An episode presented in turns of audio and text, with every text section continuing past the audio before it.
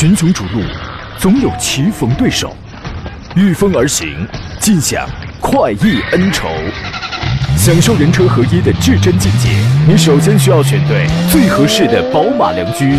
精彩汽车生活从这里开始。买车意见领袖，权威专家团队聚会团购买车，专业评测试驾，主持人杨洋为你客观权威解析。这里是购车联盟。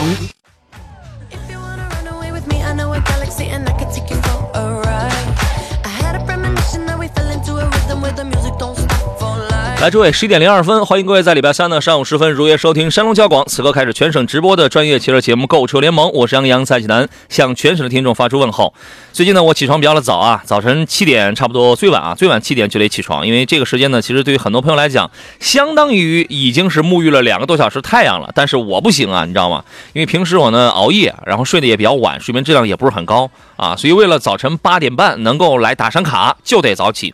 但是话说回来，我就发现最近这两天啊，这个早起啊，可真是能干不少的事儿啊。不管你是多出来半个小时也好，一个小一个小时也好啊，对吧？你可以看几行书，翻几页网，挺好的。所以这个事儿吧，也是各有各的妙，贵在坚持啊。今天节目呢，解答各位在选车还有买车这个方向上的一些个问题，啊，有以下的一些参与互动方式。首先，节呃直播间的两路热线电话已经开通了，号码分别是零五三幺八二九二六零六零或零五三幺八二九二七零七零，你可以直抒胸臆。另外呢，还有一些网络互动方式啊，你可以在山东交广的公众号当中收听收看此刻的音频与视频的双直播，可以留言发送问题。第二呢，可以通过杨洋侃车的公众号，现在还有节目以外的时间都可以联络到我啊，而且还给还可以给他发送进群两个关键字，可以加入到我的这个团队当中来。短视频平台我此刻开通了这个抖音直播，您可以在抖音当中搜索“杨洋砍车”，然后关注点赞就可以了。有任何的这个选车买车的问题，您可以直接现在在这个我的抖音直播间当中来进行留言就 OK 了。第一个杨是木字旁，第二个杨是提手旁，单人旁，砍大山的砍，杨洋砍车啊。今天做上宾呢是来自济南银座汽车的田道贤田伯光老师，你好，田老师。你好，杨，大家中午好。哎，先说一事儿啊，待会儿呀，要是聊着聊着，你听见我这头没声了，你就继续说，你别停下，好吧？嗯，没问题。我呢，可能只是假寐一会儿，你应该是可以坚持的，这个错不了吧？没事，因为我我早晨起的比较早，所以说我一般是，呃，我我不会睡着的。啊，真好，就是我万一睡着了，还有你撑着呢啊！你看，嗯这就是真朋友。您瞧瞧，有些朋友呢，他不管你飞得高不高，飞得累不累，你知道吧？他只关心你飞得远不远，能不能进行海外代购。我跟你讲，我们给诸位留出酝酿问题的时间了。刚才抖音上有朋友已经在问问题了啊，这个我稍等一下，我等我一两分钟，然后我来回答大家的这个问题啊。有要买领克的，还有要买荣放的，是吧？我们先聊一下三幺五的这个后续啊。呃，央视三幺五曝光了这个英菲尼迪的那个变速箱 QX 六零的这个变速箱故障，然后导致车辆抛锚的那个事情是吧？随后呢，英菲中国呢就在呃报道之后发布了一个官方声明，除了提供专属四零零热线来一对一的服务去处理消费者的这个故障问题之外呢，还把英菲原有的四年十万公里的质保延长到了八年二十万公里。它这个质保应该是针对全系车型的吧？还是只针对 QX 六零啊？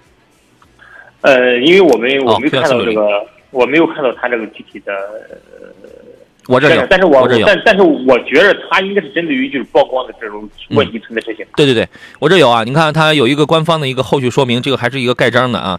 然后呢，说首先是道歉，对吧？然后呢，三幺五之后呢，成立当晚就成立了专项的工作组，啊，力求尽快出具这个解决方案。然后呢，把进口的 QX 六零的变速箱的保修期延长到了八年二十万公里，自新车购买之日起，以以这个先到者为准。如果车主在上述延长保修期内，在品牌授权经销商处自费维修或者更换变速箱，经核实无误以后，将给你退还相关的费用。就是你原来因为这个故障，呃，自费维修了，或者说是更换了，对吧？现在都是给你是退还那个费用的。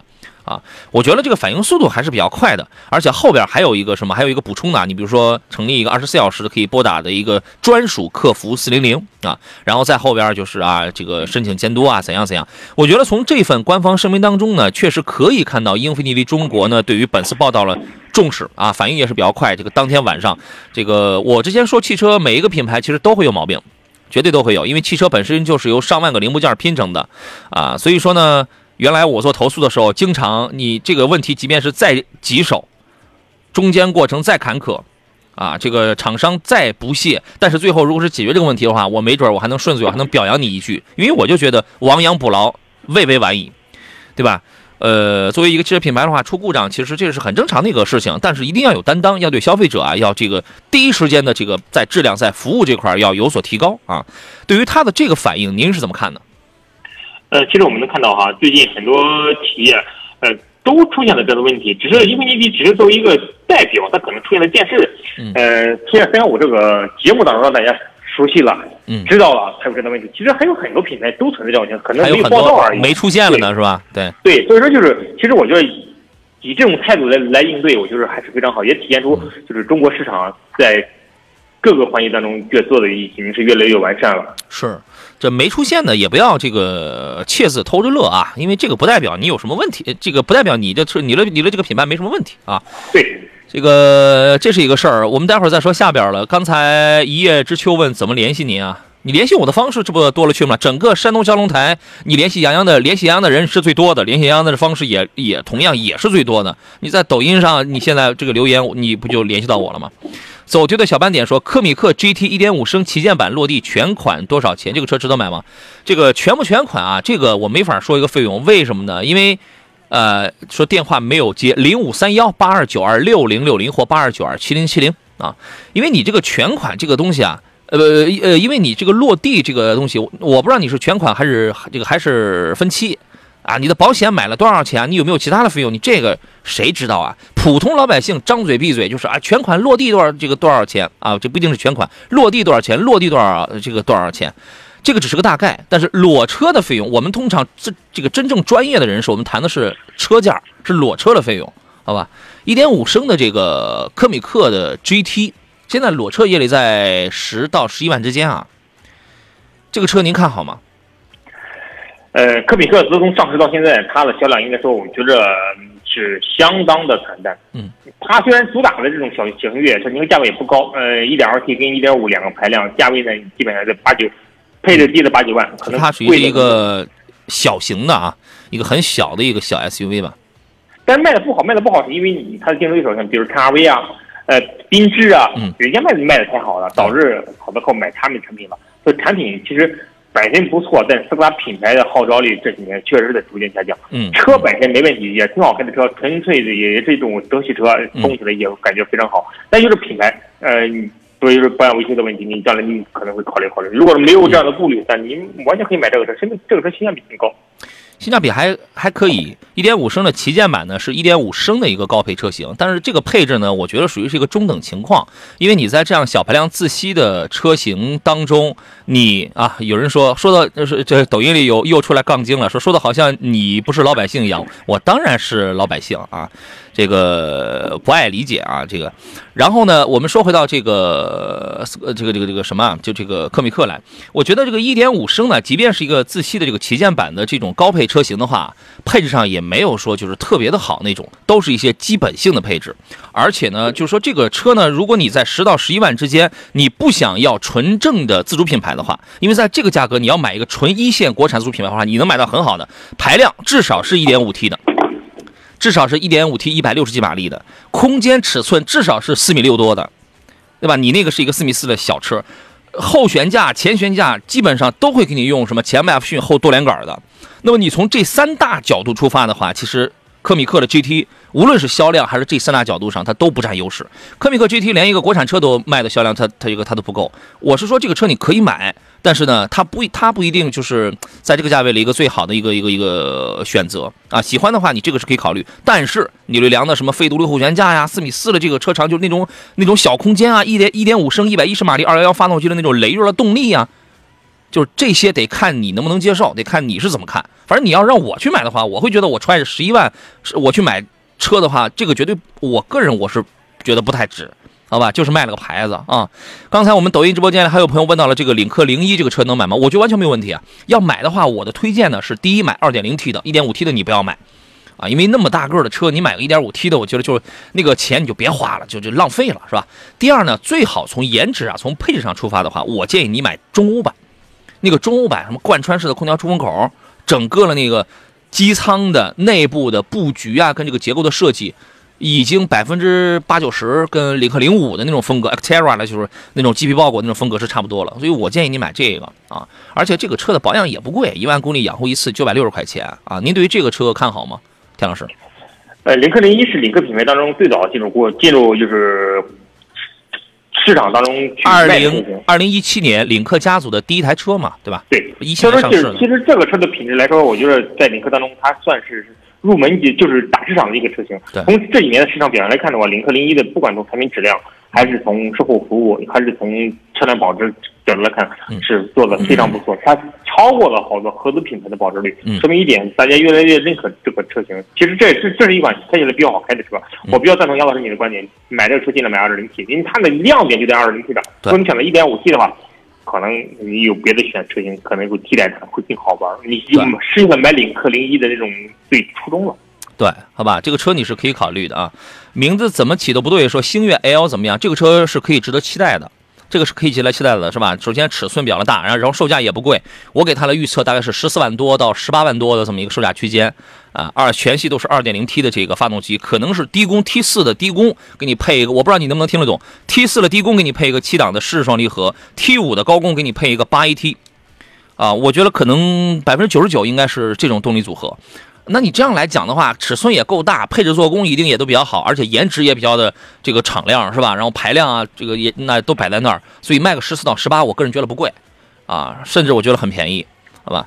呃，还有朋友刚才那个抖音当中有朋友问到了这个荣放荣放的两驱风尚的 Plus 版本跟普通的这个风尚版该怎么来选，差价大概是五千块钱，但是 Plus 版本呢好像是。增加了东西不是很多，就是配置方面稍微有了提高。我我记得是提高了什么，是增加了前排座椅加热什么这样一些比较细微的东西。就你就看你差这几千块钱，你觉得有没有吸引力啊？这个事儿你怎么看呢，田老师？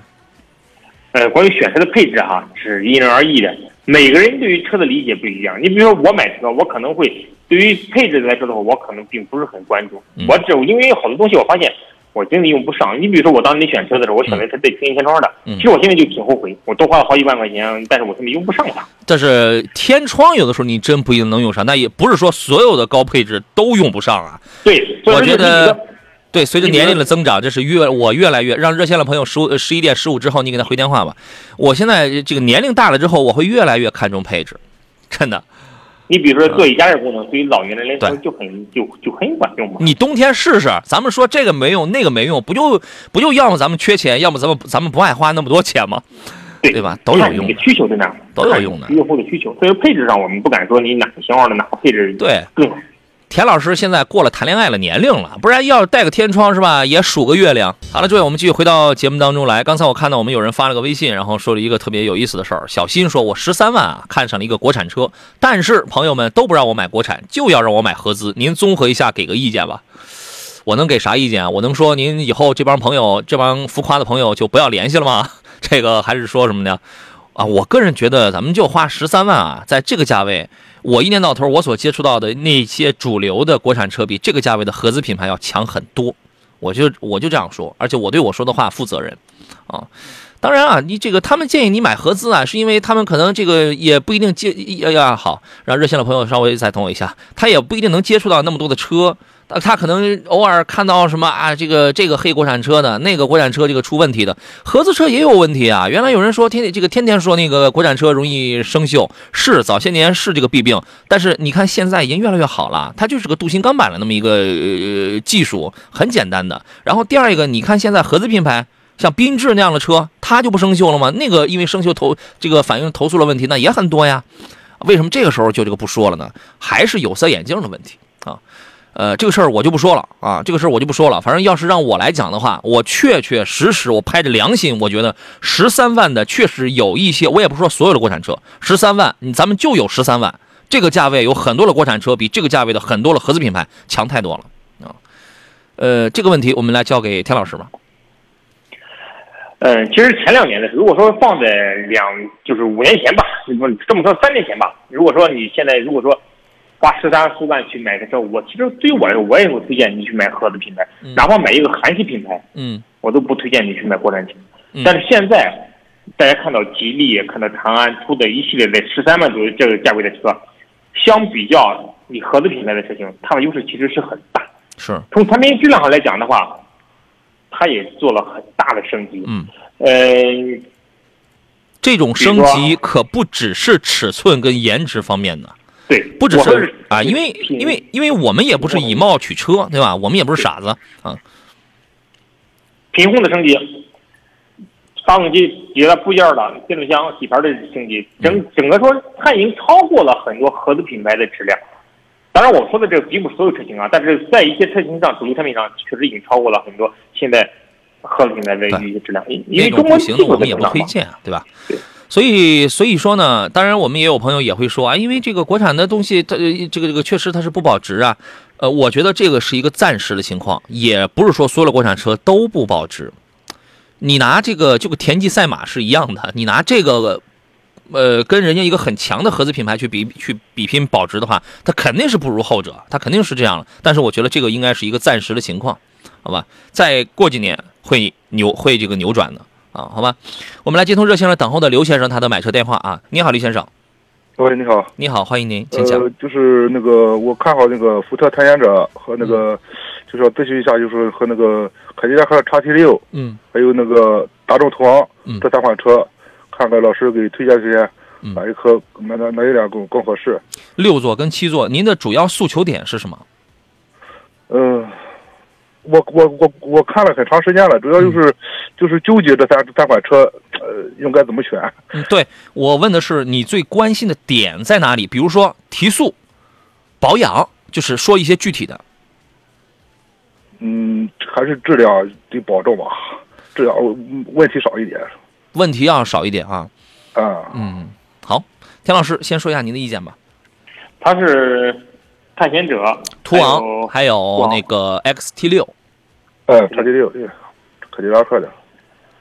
其实这三个品牌，如果说就是从产品质量角度来讲的话，都差不了很多。但是因为 XT 六它列为是我们列为豪华品牌，豪华品牌相对来说在品控上做的可能会稍微好一点。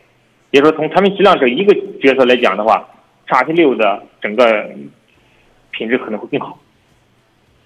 首先它是这里边唯一的一个豪华品牌，但是这个车的贬值速度也是够快的呀。对，我觉得从，嗯，保值角度来讲的话，途昂的保值是这三个车型当中是最好的。但是如果说是纯粹的美系的风格、车辆的提速，探险者要好。我个人啊，我确实觉得，呃，你要比品牌的话，福特肯定跟凯迪拉克这个是比不了。但是如果讲这个真的就是性价比要高，然后这个操控感、提速感要快，我就是因为油耗大家都都那个差都那些那个相差不大嘛，在这个使用费用这块儿，我觉得探险者实际上比 XT 六的选择性要更强一些。呃，当然，这两个车的销量，从销量从保值上来讲的话，从市场保有量上去讲，距离途昂还是有一定差距的。就说途昂是一个中规中矩、一个很中庸的选择，它没有什么很明显的呃个性啊，就是那种东西。它对啊，对吧？我们买一个三八零的一个四驱的途昂，它是个中规中矩的选择。但是如果你想追求一点电子化配置要高，舒适性配置要高一些，做工还要好，呃，提速感还要强一些的话，我个人确实觉得二点三 T 的那个探险者这个选项你可以重点考虑。他们在网上我看在论坛上，他们说就是质就是质量就是不太不太就是问题挺多的，质量不太好。您指的是探是探险者是吧探？险者这块啊，哎呀，凯迪拉克也有投诉，然后途昂也有，其实都有。有是吧？对，哦，啊，小问题或多或少的大家都会有一些。行行行，好，谢谢老师。哎，所以你所以你就看真车主反映了那些个问题，第一，他是不是大毛病？第二，嗯你能不能接受？他只要不是大毛病，我觉得这个就坦然一些就可以了，嗯，好的嘞，好吧？好，啊，谢谢老师啊。不客气，好嘞，再见，好嘞，拜拜。呃，记得当时说十三万可以买很高端的国产品牌，比如领克零三啊、吉利星瑞啊、博瑞啊，还可以买长安 UNI-T 啊、七五 Plus 啊、比亚迪宋 Plus、哈弗 H 六啊，还能买瑞虎八呢，还还可以买瑞虎八 Plus 呢，对吧？所以说这个就看你要要什么。呃，因为你如果要买十三万，你要买一个紧凑级轿车的话，如果说这是你人生第一辆车的话，我分析的实际一点，如果说这是你人生的第一辆车的话，你原来你根本就没接触过什么什么车，是吧？咱们攒了十三万块钱，你就去呃买一个合资品牌就可以了，因为将来你换车的时候，没准还能多弄点钱。但是如果你原来你已经接触过车了，再加上你在这个价位，如果你想选性价比更高的，或者说你要换 SUV 车型的话，你直接我真的觉得你就直接买国产车，因为你十三万买 SUV 的话，你能买个啥？有没有研究一下？咱能买个啥？对吧？雷哥说：“你好，呃，麻烦给说一下，虎八 Plus 跟传祺 GS 五科技智能版哪个更值得买？直接买虎八 Plus，为什么呢？细节不用比，GS 五一年卖不了几台，卖了唯一好的只有 GS 四，GS 五这台车你就不要买了，啊，已经过时了。裸呃，还有一位朋友说裸车十万以内的 SUV 推荐一下，媳妇儿开省心就可以了。你您这个要求倒是真不高啊，呃，小都是很紧凑的、很小型的一些了啊。田老师推荐几个吧。如果是要比耐用性，我们一定首先你要选择日本品牌。你比如说十万以内，你想买个小紧凑车，你买个小飞度，嗯，它的耐用性绝对没问题。但是你得要求你对于车的要求不是很高，你的配置你不能要求太高了。嗯，你可能，他要 SUV，哦 SUV 啊，对 SUV 的话，如果说十万以内的车型的话，如果合资品牌的话，你可能选斯柯达品牌，比如说我们刚才提到的科米克。嗯，包括我们抖音里这位朋友啊，问十万落地的 SUV，你也注意也听这个问题，我觉得问题也都差不多啊。对，如果说你要选择合资品牌的话，呃，你选择科米克。嗯但如果说你想选择就是就是合资品牌的话，你比如说长安的 CS CS 五五、CS 三五，都在八九万、十几万这个这个价位上嗯，都是相对来说都都是不不错的车型。嗯，但如果合资品牌的话，你像这种紧凑型 SUV 的话，像本田、丰田、像大众啊，那个买不到基本上没没有了。那个买不到所以说，你只能嗯从斯柯达这个品牌你去入手，比如说我们刚提到的1.5的科米克。对你如果是就是咱们就十万块钱左右的话，你要选合资品牌，你咱们就买个那个一点五升的科米克，这个是可以的，对吧？如果你呃，但是它是个一点五升的车子啊，呃，媳妇儿对于动力啊，对于其他配置要求也不是很高的话，这个呃，这个它是一个合资品牌，对吧？但是呢，如果你啊、注重动力操控得好啊，安全配置还得高一些，其他的什么科技配置这个还得有的话，瞄准一下国产当中，你比如说吉利帝豪的 GS。这样的很紧凑，因为 GS 这个车呢，我分析一下它的这个群体，还真的主要就是女同志，啊，当然也也有小伙子也开这个，是吧？啊，呃，追风问的是杨老师，菲斯塔 La Fiesta 啊，跟名爵六哪个比较哪个比较好？这个要看你，如果说讲价格谁更亲民的话，是 MG 六，这个要好一点。但是如果你说提速的话，是 La Fiesta 要更快，为什么呢？它那个 1.6T 我记得在两百多马力，它那个确实要更快一些啊。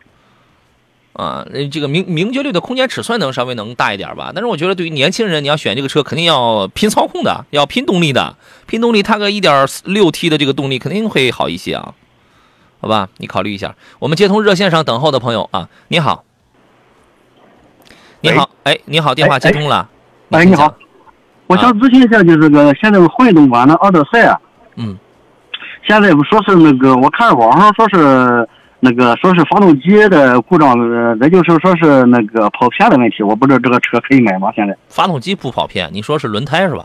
啊，轮胎跑偏或发动机说是不是？我看很多说是发动机那个有亮故障灯嘛，哦，这有两个问题，我说的是。你看到的是一批人反映说发动机亮故障灯呢，还是说这个很多人我看这网上不是有比较多的投诉嘛，我看这个是，比较多是吧？哎，对呀、这奥奥德赛的跑偏问题，这个是历是一个历史问题啊。这个事儿我大概我当年我十一我一一年我十年前在临沂做节目的时候，当时我我就说过，那是你得往前得翻两代奥德赛至少了。它那个它那个轮胎它八字吃胎，为为什么？因为它用的是等长的平衡杆儿。后来一些懂行的朋友把它那个平衡杆儿给改成不等长的之后，它就不吃胎了。我没想到这个问题现在在混动版的奥德赛已经十年过去了，现在还存在这个问题啊。啊，是啊，啊，好，啊，这个这个事儿反映了这两个问题，田老师您是怎么看？有有这个经验吗？呃，我们没法通过一个故障来判定这个车的呃好与坏，因为故障我觉得是正常的。但是我不知道你说的这个故障是因为普遍现象还是是个例。呃，但是通过现在奥德赛的整个的市场表现来看的话，这个车现在依然是卖的非常好。嗯它是特别是混动车型出来之后，呃，比它纯汽油的车型销量增了不少。嗯。所以呢？但是说说所以你觉得这些问题是但是我觉得，你比如说哈，这发动机的问题，发动机故障灯亮，或者是嗯跑偏的这样问题，如果不是大面积的出现，我觉得没问题，你可以去去买这个，因为毕竟我觉得它属于这市场当中很成熟的车型了，而且这么多年了，奥德赛的品质，我觉得在车企当中还是做的非常好。所以你最终的结论是，我你可以买这个车，可以再考虑一下。这样我我这样我们也再研究一下它这个故障灯的问题。呃，其实表象我们其实最想知道的是表象背后它反映的是一个什么问题，你知道吗？是排放的问题，还这个还是怎么着？我们只要知道这个问题，它就可以。对，那现在就是比较纠结嘛，可不可以买嘛？现在就是，或者说是嗯，或者说类似的车型有什么其他的推荐的？类似这个价位，那就是 G L 八，然后还有一个比它贵的混动的艾力呃那个艾力绅，它俩它俩其实这是一样的。艾力绅对，和这个车是一样的，所以发动机我看什么电机全部是一样的，我看的。啊，它就是同平台这一样的。那别的就别的就是 G L 八，大众的威然那个价格还要更高一些。主流里呃主流的合资里边那就这几个了。呃，锦囊就是这几个是吧？对，选的话也可以选是吧？那意思是小在其他的这个车型小故障小故障多吗？我不知道。其他的故障不多，就是隔音差，其他的故障倒是不多。呃，我现在想想去买这个嗯车，现在就是有点顾有点顾虑嘛，现在就说是。咱们都研究一下您刚才说了这两个问题啊。群雄逐鹿，总有棋逢对手，御风而行，尽享快意恩仇。享受人车合一的至臻境界，你首先需要选对最合适的宝马良驹。精彩汽车生活从这里开始。买车意见领袖，权威专家团队聚会团购买车，专业评测试驾，主持人杨洋为你客观权威解析。这里是购车联盟。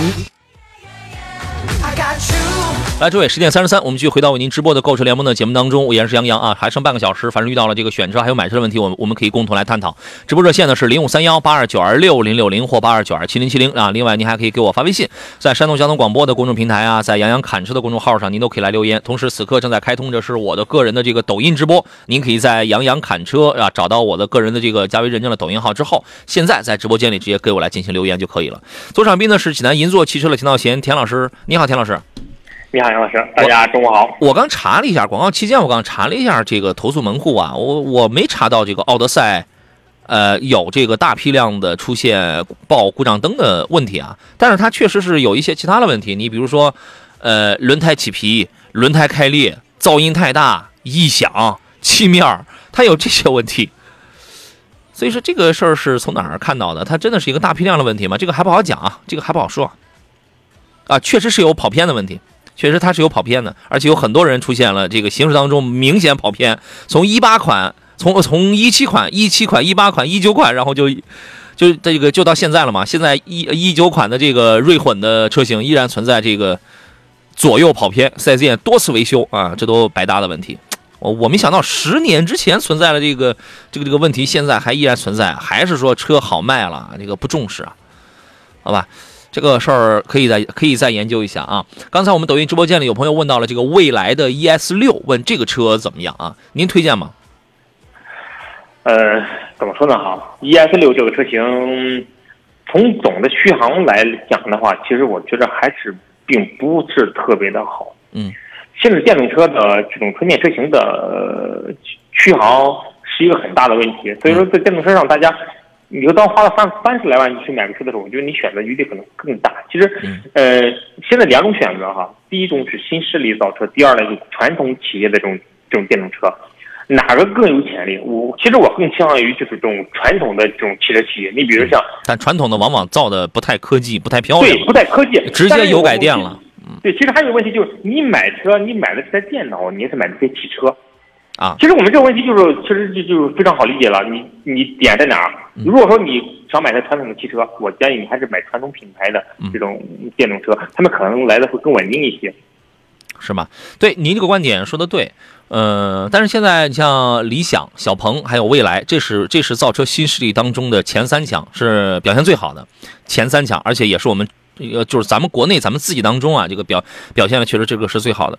蔚来 ES 六呢，比一呃，我说实话比 ES 八要强一些。根据你根据你的预算，什么四百公里的、五百公里的、六百公里的，这个咱们都能买。总体来讲，它在 ES 八这个基础上，当年 ES 八出现了这个里程续航虚的非常厉害的那种情况，车身太大，电池那个时候也也就不太行。重点最大的根儿是在它的电控系统当时不行，电控一旦呃这个不行的话，你这个电量分配它就是有毛病的。呃，从 ES 六开始呢，我觉得是做了一些个提高的，而且这个作为一个电动车来讲的话，虽然虽然它不是什么呃硬派四硬派四驱吧，但是人家用电控四驱，对吧？前后双电机，你也能体现到一些性能。然后该有的什么，你只要买一个配置稍微高一点，四十多万往上的车子的话，该有的什么空气悬架，就是那种配置、那种科技感非常的好，舒适性也非常好，整个的驾乘感受，我觉得是我最看好这一类车的一点吧。我现在我在开那个赛力斯 SF5，那个车给我留下也是非常好的这个印象。呃，但是 ES 六这个车呢，会超级超级不保不保值。我举一个例子，我我有个我有个朋友，他有一台。呃，他他自己有一个公司嘛，然后他公司里有一台五十多万，当年五十多万的那个高配的 ES 六，顶配的，就跑了一百公里，然后他就在那放着，然后就跑了一百公里，他又在那放着，完了之后前两天还找我这个还想卖，卖多少卖这个多少钱？三十来万，对吧？所以说那你就看就跑了一百公里的车啊，那你就想想他有他有多惨。我觉得抛弃抛弃这点的话，我个人觉得这个车还是不错的，啊。呃，还有人说跟特斯拉 Model Y 比较呢啊，那就看你要是你是跟你买手机一样，你是要买一个国产的硬通货呢，还是要一个水果呢？这个不是这特，我建议特斯拉现在你先别买了，出的事儿还不多吗？啊，有朋友凯问的是宝来跟朗逸怎么样，都要一点五的自动挡，你可以这俩都是一个平台上的车子，呃，你可以侧重一下朗逸啊，因为朗逸的市场保有量这也要更高一些啊。来，我们接通热线上等候的这位朋友，你好。你好，你好，电话接通了，您请讲。啊，你好，呃，就是想买辆车，然后那个目标是什么目标呢？就是说有点运动性，然后挑了两辆啊，都是二手车哈。嗯。一辆是那个 Polo 的 GTI。嗯。然后另另一另一辆是那个高尔夫。嗯。呃，这个高尔夫那个想买一个就是 Align 或者是说二三零的那个手动挡。嗯。毕竟那个 Polo GTI 它那个 DSG 我不太放心。嗯。然后这两车这两辆车那那个 Polo 呢是我朋友的车，然后呢。比较熟悉，他在那个上海大众 4S 店工作。嗯。然后呢，他那个减震呀，或轮胎呀，呃，还有那个 ECU 都刷过。呃，我我试试了试，这个提速感挺好。嗯。呃，目的就是说小车动力强一点，哎，别的没有要求了。嗯。那这个高尔夫 R Line 那个价格，要么是高一点，要么是里程多一点。呃，高尔夫 R Line 那个大约在多少钱呢？我看了几辆，就是很少，然后在九万。九万五，嗯，呃，应该是一几年的车？一年的车，呃，一六一七年的车，好像是。哦，然后那那辆那那辆 Polo GTI 呢，是一七年的车，四万多公里。嗯嗯嗯。呃，然后我去试驾，它那个 DSG 的换挡速度太快了，我感觉很欣赏，就那个是。很欣赏。好嘞。想要个。双离合，我感觉太难受，DQ 二百，我心里挺别扭这个事。对，是的，想要一个操控性能要更好一些的车子啊。啊，对，提速好一点。这个事儿不难啊，请这个田老师来给分析一下先。啊，好，谢谢夏老师啊。呃，这两个车型啊，其实都属于就是什么？相对来说比较小众的车型，没有大的主力车车型。但是通过两个车的定位来看的话，都是运动型的车型。嗯。呃，我不知道你开没开过高尔夫的 R line。嗯。我开过，我没没开过 R line，开过那个高尔夫的普通二三零的。那个 R Line 是二八零的吗？对，那个二三零感觉也可以啊。二八零也是一点四 T 配七档的 DQ 二百的。呃，不不不，我要手动的，要手动的。高尔夫就要手动的了。你啊，你你那个选的是一个手动挡的啊？OK，对对对对对，对对对对。因为我开过 Polo GTI，Polo GTI 呢，感觉这个推背感，一点五 T 这个这小车给人感觉是非常不错的，因为它这个车小，本身一点五 T 的发动机提速性是非常好的，感觉是是非常不错的。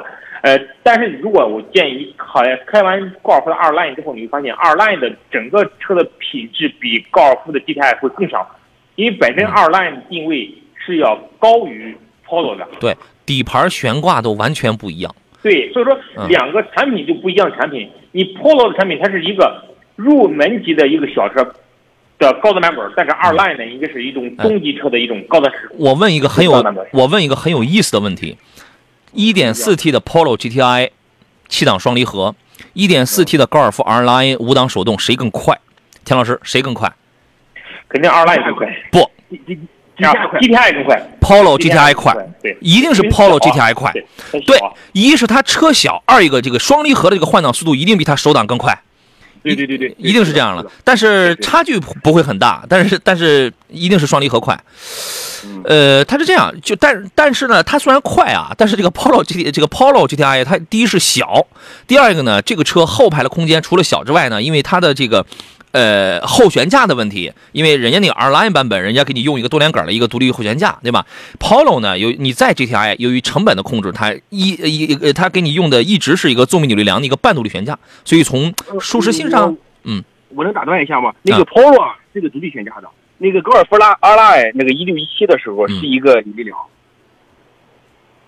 你看的是哪一？呃是一六一七款的高尔夫的 R Line 是吧？那对对，那是那有扭力梁的。那是哪一是哪一年款的 Polo G 呃那个这那个 Polo GTI？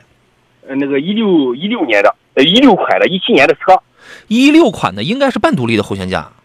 呃就半独立了，是半独立的，不是不是纯独。但是但是那个哦高尔夫 R Line 是绝对是个扭力梁。哦，它是扭力梁的对对对对对，高七是扭力梁嘛，高七。啊，对。然后从一九往后就是多连杆的了，我记得啊，对对，哦后后期到七七高七半嘛，可能就是多连杆了。是。对嗯，这个是一个问题啊。田老师觉得影响大吗？呃，我觉得对于这种性能车来讲的话，可能会有影响，因为这种保式的这种悬挂带来的这种跳动感体验感会下降，啊会下降，因为体验感会下降。但是在高尔夫这个车型上，我觉得没有很大的区别，因为我身边啊有人在开这个 R Line，因为我也体验过这个 R Line，嗯呃，我觉得整体感还是不错。呃，但是我不知道这是 GTI 它卖给你多少钱啊，而且它已经刷过了很多东西了。呃，两所以我那个那个 GTR 卖给我是八万五，然后四万七，然后他那个刚换了四条八百块钱的米其林，然后减震给了那个短行程减震，然后 ECU 刷的刷的不高，刷了一阶的，现在大约是一百八十匹，原来是一百呃一百五吧，应该是。这个听上去好像还挺诱人的呢，是吧？啊，对，就 就是考虑到那个变速箱，那个电池对那个 DQ 二百，我说能不能行？现在我就考虑这个问题。嗯，我们考虑，我们买了一个二手车呢，就是你是想拿它来玩的这个成分可能要更大一些，啊，对对对，对吧？可能也呃开不了多少年，三五年吧，顶多三年，顶多三三。因为我因对吧？因为我因为我本身从事二手车行业啊，就是我跟你说一下，就是如果你因为刚才我确实不知道你说的二烂，你想买台手挡的，如果手挡的二烂跟自动挡的 GTI、呃 Polo GTI，我更倾向于你花八万多买台一七年的 Polo GTI，嗯，因为你手挡的二烂，如果如果在你手里啊，你开上两年，贬值的情况会很快，而且用户群会很窄。嗯，那个田老师啊，我想问一下，就是咱们现在这个 DQ 二百这个变速箱，哦，我我也我也考虑过，也也也也从网上看过很多资料。嗯。还有包括机电单元呀、包括它的那个那个离合器片儿，现在这个这个故障要是要是如果维修的话，大约得个多少钱？现在这个包括那个，我听说那个大众也刷了那个，就是说它那个电脑行程换挡啊那个模式哈。嗯。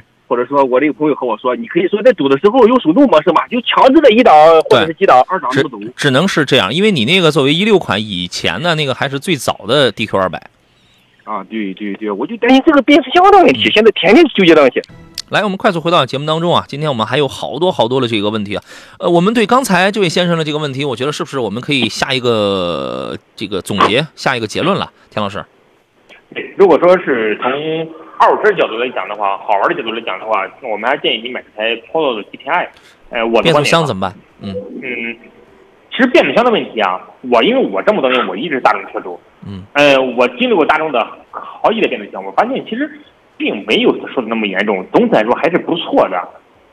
当然你但是顿挫一定是有的，一定是有。双离合的顿挫会有，起步的时候，比如说异响会有，但这东西我觉得对你整个使用过程没有多大的影响，因为我用了他可能会担心会不会从朋友手里收过来，朋友用的时候刚好没这个没啥事儿是吧？这几年几万公里刚好到了自个儿手里之后，这个变速箱刚好该出毛病了。对，会有这种概念是这个问题啊。但是如果说就是如果说是以修的角度来看的话啊，就是如果说你从四 S 店修，可能会成本会比较高。但如果现在有很多外外部我就是就是专修变速箱的一些地方，对于这种双离合变速箱有一种另外一种解决方案，这种解决方案也不贵，一次修如果真出问题的话，呃，电控单元啊可能会在千多块钱左右的这种费用，但是故障不同，价格会各也会不同，但比四 S 店维修会便宜很多。嗯，明白了，明白了。田老师支持你考虑 Polo GTI。好，好，好，行，你我要不再考虑考虑？好，我再考虑考虑。谢谢谢老师，因为你谢谢杨老师因。为没事儿因为你你二 line 的九万五这个价格太贵了。啊，哎，正常的他那个车二 line 能在多少？首档二 line 如果说这个车正常的话，这个车应该在八万五到八万五之间，它九万五价格有点贵，所以我觉得我就不推荐你去买这个车了。啊，对，价格也是一个必须考虑的因素啊。好好好，行，行好嘞好嘞，再见啊，好嘞，好好嘞，好嘞，拜拜嗯，不客气拜。拜。未知里的问题是，预算二十五到三十万 SUV 车型不考虑日韩系和 BBA。二十五到三十万想买 SUV 是吧？不考虑日系、韩系跟 BBA。那大哥，那那那你能法系这个价位活得不好，那你只能考虑美系啊，美系跟德系了，那你只能考虑这个了，对吧？欧系、欧美、德系啊，反正都这个这个都是一样，就是就是欧美嘛。说注重性价比跟质量稳定性，尤其是变速箱。目前看了有 x C 六零、XT 五，还有冒险家、途昂叉，呃，请专家评价一下，还有更好的推荐方。你尤其看重变速箱，你还敢选冒险家？次之，你还敢选 XT 五？这里边呃变这个变速箱最容易有问题的就是冒险家，其次就是 x T 五，你知道吗？哎呀，根据他的要求，您会怎么来推荐呢？因为他预算二十五到三十万，其实这都能买，都能够得到。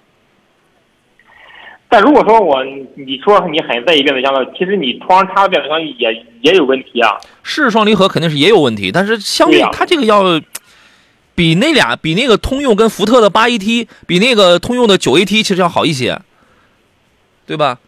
对。所以呢，所以说我推荐你买途昂叉。它还有个叉 C 六零呢。你叉 C 六零的变速箱更容易出问题了。哦，这个也不行啊。叉 C 其实叉 C 六零前两年的变速箱啊，前两年变速箱不行。前两年出故障率是很高的，特别是里程在十五万公里以上，嗯它的变速箱出问题概率是很高。嗯但这几年的产品可能进行了优化，故障率可能会降下来了。嗯嗯呃，但是怎么说呢？如果说你想买在豪华品牌，呃，你买叉 C 六零，嗯，但如果说你在意的 C 六零的性价比非常的高。二零款之后加了消音阀之后，那个共振的问题啊，呃，应该说，我我也不敢说百分之百解决了，反正就是很少听见车主再来投诉、再来反映这样的情况了。我就觉得这个车的性价比它就很高了。您觉得呢？嗯，对，呃，但是如看你对于空间的要求大小，如果说你想买一台非常大的车，特别是后排空间特别大的车，那你选择途昂叉。但如果说我对空间要求还不高，但是我想买一台就是开起来很舒适的车，而且品味比较好的车，嗯那你就选择它的六零。嗯，我觉得在六零还有途昂叉之间选一选吧，好不好？在这两个里边，你可以挑一下。呃，抖音里边明的问题是杨老师领克零六推荐买吗？其实这个车我还是挺看好的啊，我是山东最早的这个试驾过这台车子，评测过的。哎，抖音里边就有那个视频啊，绝对没有一分钱充值，绝对没有一分钱水分，说的都是实话的啊。说价格挺好啊，就是一直考虑是是这个三缸的。我个人觉得有些品牌的三缸呢，我现在是我会去买的。我如果需要这台车的话，我是认可的。我我不会有什么太多的这个疑虑啊这些东西，因为零六的这个三缸啊，一点五 T 的，它这个三缸已经至少是四年前，四年一七年，应该在一八年前后，三年前吧，它就已经用在最早的，你比如说零五啊。啊，你比如说那个缤越呀、都已经在在用这个了。如果你觉得三年还短的话，那你就如果你是那种这种人很谨慎、疑心很重的话，那你就别尝试了。如果你愿意就觉得很喜欢这个车的话，已经有三年时间了。你问一下之前的这批车主，只要是正常养护、正常的车主，对吧？你这个你问一下他，看人家的这个表现是怎么样的，是吧？我个人觉得，反正我开了，因为我开的都是一些新车嘛，我我个人觉得没有问题啊。小胖子说：“这个裸车二十万以内的日系 SUV 推荐哪个呀？日常上下班，偶尔跑长途啊。”田老师推荐几个吧。呃，二十万以内的日系品牌 SUV 的话，你只能选择二点零升的排量。嗯。呃，二点零升的话，现在谁做的比较好啊？奇骏吧，奇骏的二点零。嗯呃，荣放。嗯，嗯，可能就是这两品牌了吧。行，现在还是做的比较好的。这都是一线上的品牌是吧？CRV 啊，一点五 T 只价要位，嗯一点五 T，一点五 T 可能是价位第一价位可能就就就就高一些了。第二呢，它一点五 T 的相对来说前段时间问题也也也是比较多。